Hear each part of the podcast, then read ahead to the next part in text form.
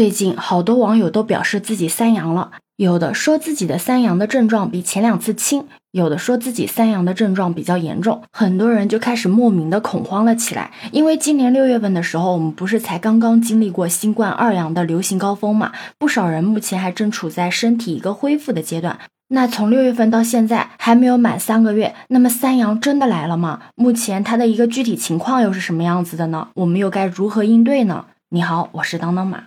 根据目前公开的报道显示，目前主要的感染人群呢，还是主要集中在首阳、高龄、基础疾病控制不佳以及未接种新冠疫苗的人群中。那在实际的就诊患者里面，短期内重复感染的三阳的情况呢，都很少，四阳几乎是没有的。也就是说，现在门诊感染者呢，主要是首次感染和二次感染的三阳患者，可以说是非常的少。但还是有很多人担心三阳，因为到二阳流行高峰到现在还没到三个月，那是不是说明三阳跟二阳之间的时间的间隔呢在变短？我们是不是不能再用四到六个月的免疫抗体保护去推算三阳的时间了？怎么说呢？其实新冠会反复感染已经成定论了，也就是说，它以后就是像感冒一样会反复的感染的。其实从根本上来讲，新冠就是病毒，而且呢是那种变异极快的病毒。它的特性呢，肯定不像相对稳定的病毒，感染一次呢就能够终身免疫。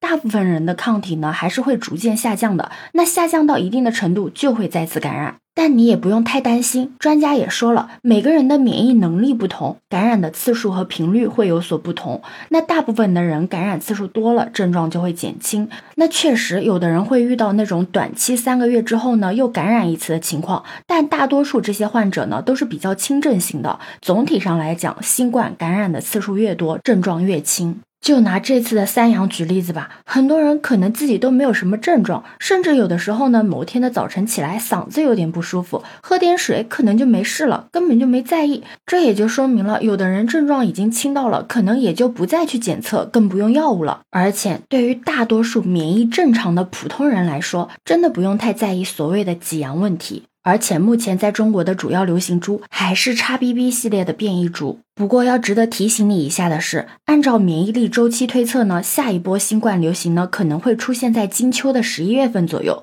那为了更好的应对这一次的秋冬新冠疫情呢，国务院联防联控机制印发最新疫苗接种方案，里面已经明确了对老年人等重点人群优先推荐接种含 XBB 变异株抗原成分的疫苗。那这个方案针对的目标人群呢，应该同时符合以下两个条件：一个呢就是六十岁及以上的老年人群，或者十八到五十九岁患有比较严重的基础疾病的人群，免疫功能低下的人群，以及感染高风险人群。还有一个就是已经完成基础免疫或者已经感染新冠病毒的，那对于接种时间间隔呢，已经明确了在最近一次接种三到六个月之后，或者最近一次感染六个月之后，那这两种情况呢同时发生的，以时间最近的一次为准。那我看到网上还有人在纠结这个疫苗的选择，那因为目前在我们国内主要流行株不是还是 XBB 系列的变异株嘛，所以。这里是明确的优先推荐接种含 XBB 变异株抗原成分的疫苗。